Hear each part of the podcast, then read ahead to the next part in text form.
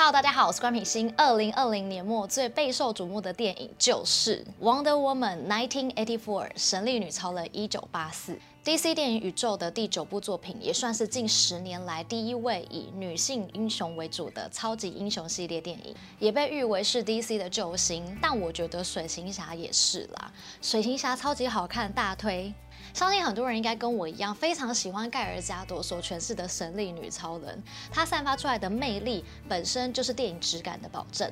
在第一集推出的时候，就受到广大影迷朋友的喜爱，于是我也带着期待又兴奋的心情进电影院看《一九八四》啦。但是看完之后，我觉得有点空虚，不能说它是难看，只能说它没有符合我心中的期待。有一点小小的失望。在继续看下去之前，提醒大家这是有雷的讨论。如果你还没有看过电影的朋友，欢迎将这一支影片收藏起来，再回头跟我讨论哦。鼓励品心持续创作，订阅这个频道加开启小铃铛。想了解更多私底下的品心吗？按赞 Facebook 粉丝专业及 Instagram 会有分享更多不一样的生活哦。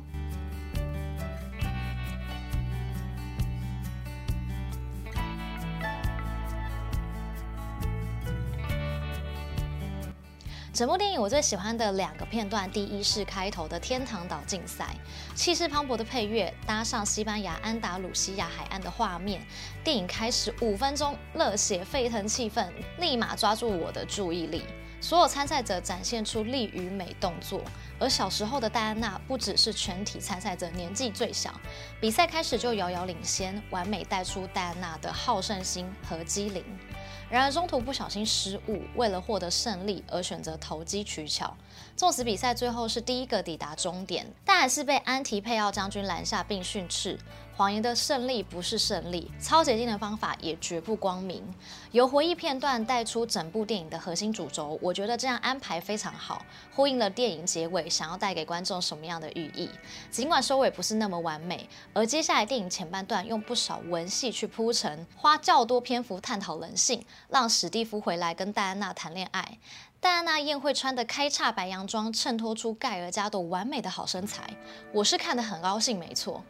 与史蒂夫开隐形战机看烟火等重逢的回忆很美好，但许多人对这一段的编排有点不解。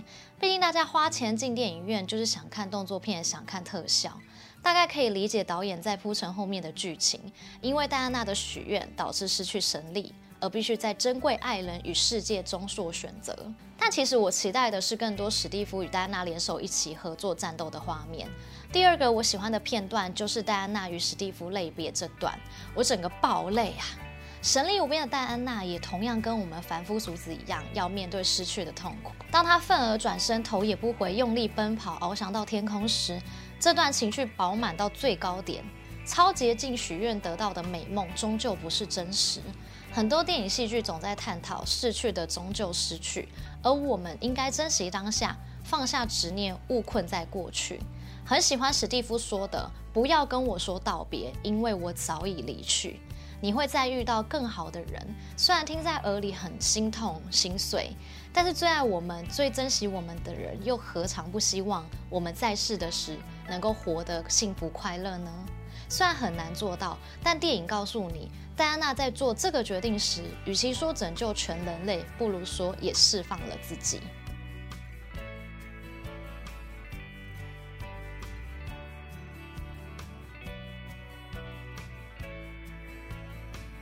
接下来跟大家分享几个我很想吐槽的点，也欢迎大家在底下留言跟我讨论。反派演技精湛，但动机薄弱。麦克斯成功的展现贪婪，还有奸商的油条，但他鬼打墙般的对白，还有上直销大会的演说，及片尾最后的吹电风扇摆 pose，到收回愿望，都让我非常的不解，一头雾水。豹女一开始边缘宅女的铺陈，到积怨已深化为强大的力量。正当我们在期待两位女生会大战时，不知道是经费已经不够还是怎样，打斗画面灰暗看不清楚。前面可以把戴安娜的黄金铠甲抓得破碎不堪，但后面三两下就被打趴。而贯穿整部剧的许愿石，原来是邪恶谎言之神的化身。我在期待会不会后面跟戴安娜开战，没想到结尾却是温情喊话，向全世界传。传递爱与真理的宣言，让期待整部电影的打斗的我们落空。虽然中间有几段体操式的打斗还蛮美的，但仍旧看得不过瘾。还有一点我不太明白，不知道是不是我慧根不够，我听不太懂戴安娜最后面讲那么多话，像是心灵鸡汤的话。究竟是哪一句话让全世界的人都甘愿收回愿望？前面跟史蒂夫开隐形战机，特地飞到埃及开罗，将格局做这么大了。但结尾将人类的贪婪与欲望，却用几句话做完结，实在是让人觉得很空虚啊！尽管我对《神力与超人一九八四》有许多失望的地方，但还是非常感谢在疫情尽头摸不着边的时候，还能进电影院放松一下。而电影结束后的片尾彩蛋，看到一个女人单手挡下柱子，救下一个孩子，是谁呢？她就是当年带着亚马逊一族逃到天堂岛的阿斯特利亚，而这个女战神演员就是七零年代好莱坞女神琳达·卡特饰演，也是一九七五年《Wonder Woman》影集中的神力女超人本人哦。导演特别安排这个巧思，实在太惊喜。如果你还想知道更多关于神力女超人的彩蛋，记得按下订阅加开启小铃铛。那我们下次影片见喽，拜。